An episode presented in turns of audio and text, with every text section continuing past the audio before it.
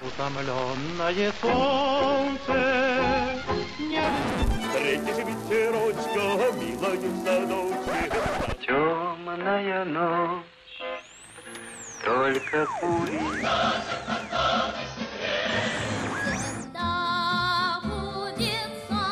Надо защищается блестяще. Великолепно. солнце светит. Время и песни. Какие песни? Такое время. Здравствуйте, уважаемые слушатели! В студии Вести ФМ Марат Сафаров и Гия Саралидзе. Время и песни. Сегодня говорим о 1965 -м. Приветствую, Гея. Действительно, время песни 65. Да, 60-е годы, мир бурлит, э, кипит, э, происходит много и трагических э, событий, и событий вдохновляющих, которые потом будут, конечно, 60-е годы, по ним мы будем знать 60-е годы. Ну, например, первые морские пехотинцы Соединенных Штатов Америки высаживаются в Южном Вьетнаме. В ответ руководство СССР допускает возможность отправки войск в Северный Вьетнам. В Соединенных Штатах Америки продолжается борьба за гражданские права, и э, очень часто это заканчивается трагедиями. Так, в этом году, в 1965 году, в Сельме, это штат Алабама, члены Куклус-клана застрелили Виолу Лиуцо. Это белая активистка движения за гражданские права. Потом ее имя становится нарицательным и таким символом борьбы за гражданские права в Соединенных Штатах. В Великобритании, но это уже из другой серии, из другой оперы, что называется. Впервые за всю историю футболист становится рыцарем. То есть его посвящают в рыцаре Стэнли Мэтьюс. В день своего 50-летия, если я не ошибаюсь, его произвели в рыцаре. Это впервые вот так футболистов начинают оценивать. И это, конечно, новая эра абсолютно футбол становится частью жизни и иногда частью политики. Очень такие трагические, драматические события развиваются на э, индийско-пакистанской границе в этом году, что до сих пор актуально, к сожалению. В СССР в 1965 году широко празднуется 20-летие Победы, и надо сказать, что впервые с 1945 года в СССР проводят парад Победы. И здесь можно сказать, да, в дополнение, что это во многом и заслуг для Ильича Брежнева, который как пришел к власти в прошлом году, так и, собственно говоря, этот праздник сделал общенародным, официальным. Чего не было в хрущевские годы. Чего не было в хрущевские годы. Действительно, это вообще веяние времени. Ну и продолжается освоение космоса. Алексей Леонов в этом году выходит в открытый космос. И это тоже, конечно, веха да, в истории человечества. Что же у нас происходит с песнями? Да, в 1965 году появляется новое имя на много десятилетий. Это имя будет объявляться в концертах, на радио, телевизионных программах, причем имя это не на сцене появится, а за кулисами. Речь идет, конечно, о выдающемся поэте-песеннике Игоре Шаферане. Вот мы в предыдущих программах рассказывали о биографии Михаила Танича, чуть раньше о Леониде Дербеневе. Вот, собственно, это была такая триада, тройка лидеров советского песенного искусства – поэтов, которые, конечно, были чрезвычайно продуктивными, при том, что понятно, что талантливые, но заказы, которые к ним поступали, и какие-то к датам, и правительственные, и комсомольские, и редакторы на радио к ним обращались очень часто. Они их выполняли молниеносно, быстро, продуктивно, их очень любили кинорежиссеры. Были, безусловно, поэты, тоже много работавшие в песенном жанре эстрадном, ну, например, Роберт Рождественский, но все-таки он как-то вот относится к большой поэзии. Николай Николаевич Добронравов все-таки работал в основном и работает сейчас, слава богу, в дуэте с Александрой Николаевной Пахмутовой, редко, когда с другими композиторами. А вот э, Шоферан, Дербенев и Танич работали со всеми, а иногда и вместе, о чем мы сегодня будем говорить, что вызывало иногда иронию, когда у одного стихотворения было два автора. Шоферан, конечно, классик советской песенной поэзии. Вот только несколько песен, которые созданы на его стихи. Это «Белый пароход», который исполняла Лариса Мондрус. «Гляжу в озера синие». Ну, можно сказать, как бы народная такая песня, русская народная. Ну да, да есть э, И... телефильма э, «Тень исчезает в полдень», она же там просто такая рефреном. Что рефреном, да. Совсем недавно я ее слышал на концерте в исполнении Екатерины Шавриной. Она, конечно, мастерски исполняет эту песню. Если бы не было войны Марка Минкова в исполнении Валентины Толкуновой. Иногда даже переводы делал Шоферан. Например, Раймонд Паус. У него есть на латышском языке поэта Петерса песни «Листья желтые над городом кружатся», всем известный шлягер, благодаря подстрочнику Шаферан сочинил перевод этой песни. А За... песня «Зачем вы девушки красивых любите?» Ну, тоже народная. Вот представить себе, что ее сочинил конкретный человек, у него есть фамилия, имя и отчество, и он окончил литературный институт, что это не откуда-то из каких-то казачьих станиц или из каких-то деревень или из каких-то слободских мест, а вот профессионал ее сочинил. Ну вот с одной стороны вот такая песня «Зачем вы девушки красивых любите?», с другой стороны мы желаем счастья вам, многие знают, э, группа Стаса Намина исполняла эту песню. Она такая гимн в какой-то степени перестройки, что ли. Ну да, чуть раньше она появилась, но в перестройку особенно звучала. Мы, я думаю, до нее доберемся, и об ее истории будем говорить много. У «Берез и сосен» вот совсем недавно Григорий Лепс эту песню замечательную Юрия Антонова как-то возродил, и она очень часто исполняется сейчас. Ходит песенка по кругу и так далее. Совсем недавно вот был на концерте, где Шаврина пела, а чуть раньше, в 2015 году, наши коллеги на телеканале «Культура» снимали телевизионный концерт, посвященный Шаферану. Он шел где-то около двух часов, и было такое впечатление, что песни не кончаются, и каждый из них известно, в зале все подпевали артист. Это, конечно, великий человек. А, родился он в Одессе, Такое существует семейное предание, что учился он в одном классе с Михаилом Михайловичем Жванецким. Ну, конечно, Михаилом Михайловичем так его тогда не называли, с Мишей Жванецким и что якобы Шоферан посоветовал ироничному, значит, Мише, который рассказывал анекдоты или смешные истории, найти себя, что называется, в жанре юмора. Ну, правда, у Жванецкого существуют другие версии. Там он говорит, что красивые девушки его на этот путь подтолкнули. Но вот семейное предание таково. Сам же Шоферан э, ну, долго искал себя, он получил техническое образование, плавал несколько лет механиком на китобойной флотилии «Слава», потом вот рискнул отправиться в Москву, в Литинститут. Первая поездка не увенчалась успехом, он остался в Москве, но не поступил. Может быть, оно и к лучшему. Все вот в судьбе как-то вот само собой органично происходит, закономерно. В следующем году поступал, и его учителем стал Светлов, Михаил Аркадьевич Светлов – в семинаре Шоферан учился, и Светлов увидел, что Шоферан поэт, но поэт эстрадный, что его дар – это дар песенный. Вот это почувствовал великий Михаил Светлов и не просто дал ему совет, вот, Игорь, надо делать так, надо идти писать песни. А познакомил его с Аркадием Ильичем Островским, со своим другом. И так уже в конце 50-х годов первые песни пошли, но по-настоящему Подлинный триумф, подлинный успех пришел в 1965 году к Шаферану, когда его песню исполнил сам Леонид Осич Утесов, его земляк, одессит. И, конечно, это стало большим успехом, потому что если Утесов взял в репертуар, значит, это маститый автор, хотя автору было-то всего чуть больше 30 лет. Я думаю, что мы сегодня послушаем эту песню. Она сочинена, да, композитором Марком Фраткиным «Будь со мной строгой». Стихи Игоря Шаферана исполняет Леонид Утесов.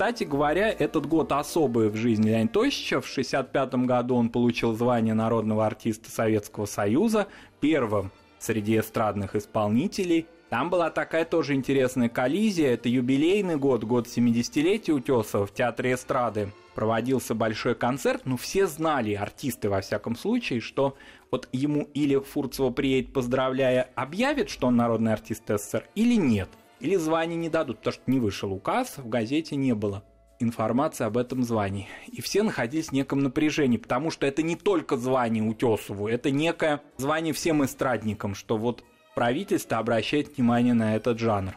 Интересная очень такая коллизия. Фурцева опаздывала, концерт затягивался.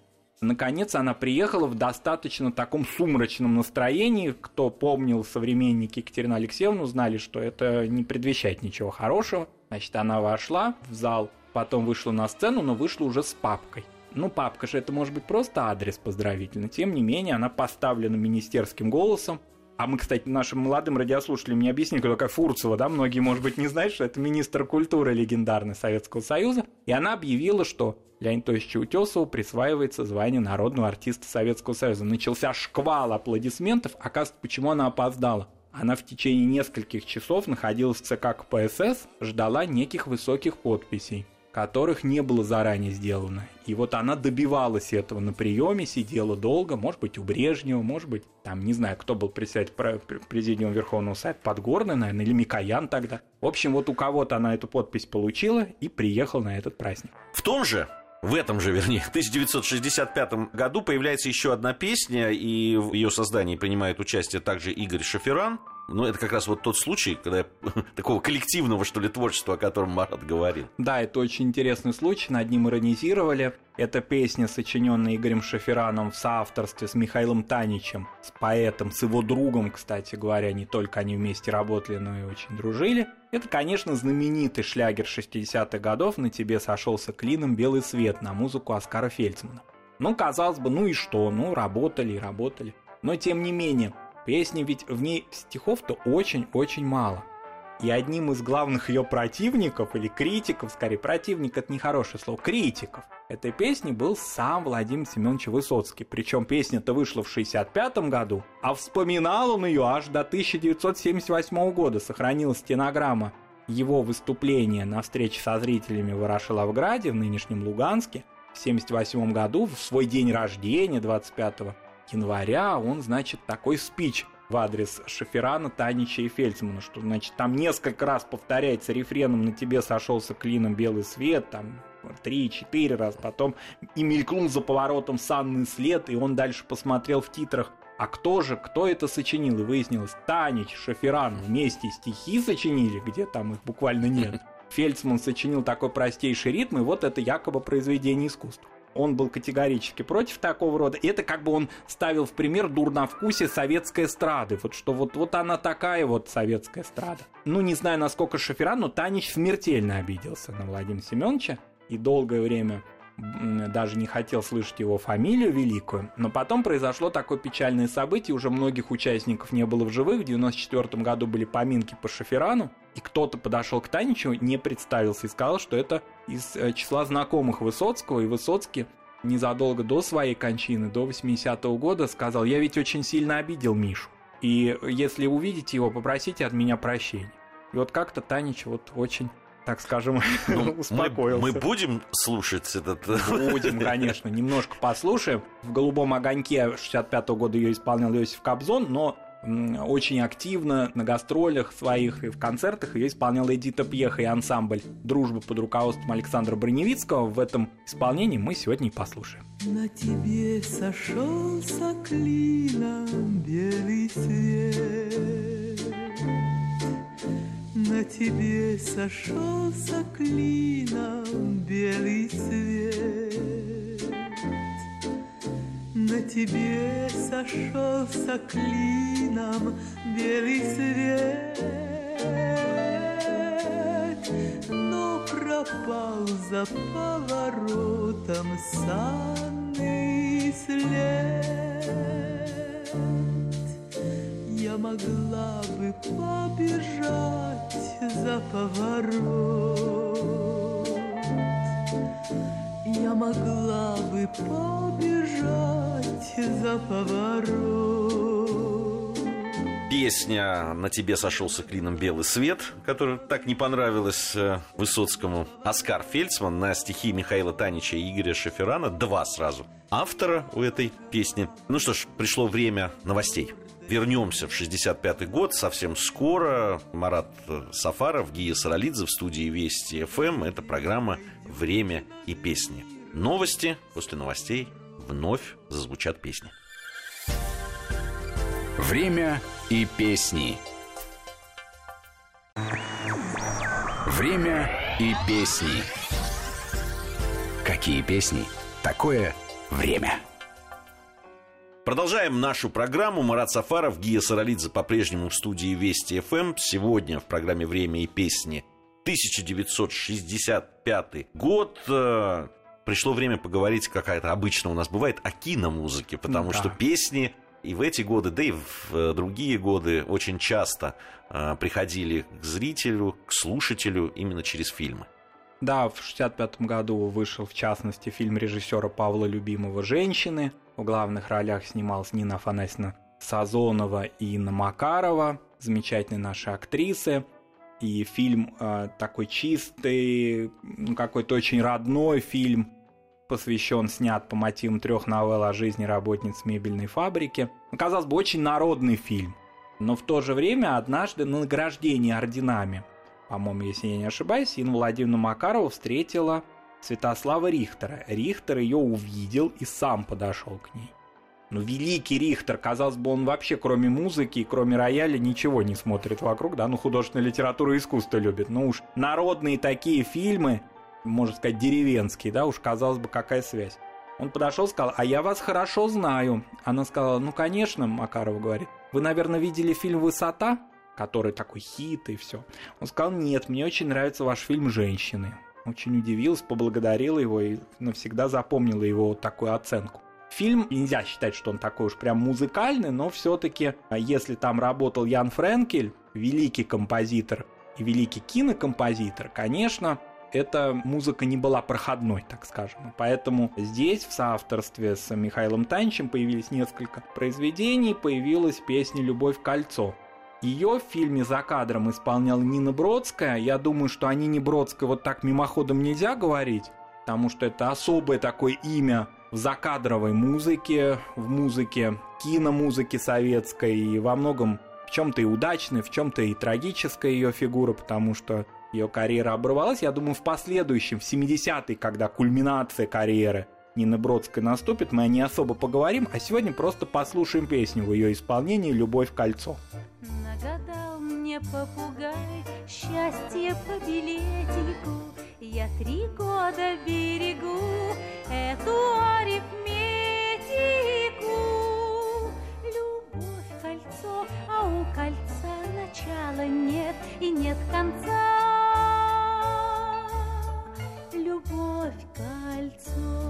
Нина Бродская, «Любовь, кольцо», Ян Френкель на стихи Михаила Танича. У нас сегодня в программе еще одна песня Яна Френкеля, на стихи, правда, другого поэта. Да, в этом же фильме, собственно, Ян Френкель пишет другую песню на стихи Константина Ваншенкина. А в фильме ее исполнил Нина Афанасьевна Сазонова в дуэте с актером Петром Любешкиным. Это «Вальс расставания».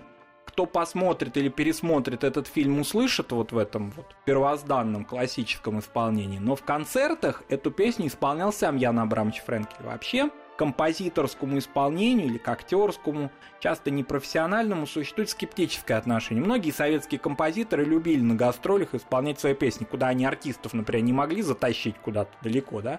И вот в домах культуры часто исполняли, не буду говорить, ну иногда называть фамилию, ну это было трогательно, мило, но не профессионально. А Ян Абрамович Френкель – выдающийся исполнитель своих собственных песен, при том, что у него, конечно, не актерский и не вокальный голос, но вот эта трогательная, теплая манера, у меня такое складывается впечатление, что он лучше многих артистов исполнял свои песни. И поэтому, вопреки немножко, может быть, истине тому, что надо бы послушать у актерском и из фильма, а мы послушаем сегодня эту песню Яна Френкеля в исполнении автора.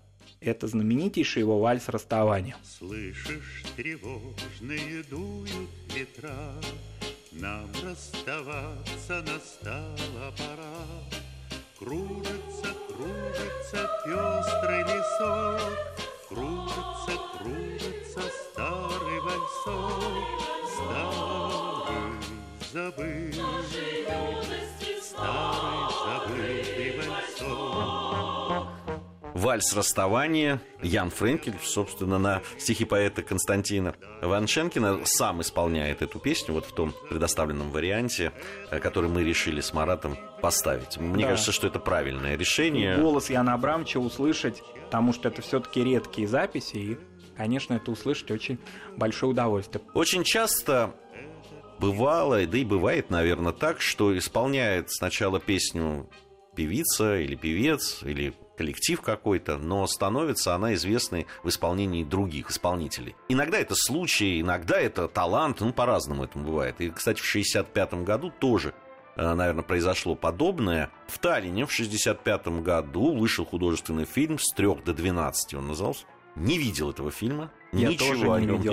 не- ничего о нем не знаю. Но в этом фильме актриса и певица Хелли Лайтс э, спела несколько песен, в том числе новую песню Аркадия Островского, о котором мы очень много уже говорили, и, наверное, еще будем говорить. Аркадий Островский на стихи Сергея Острового.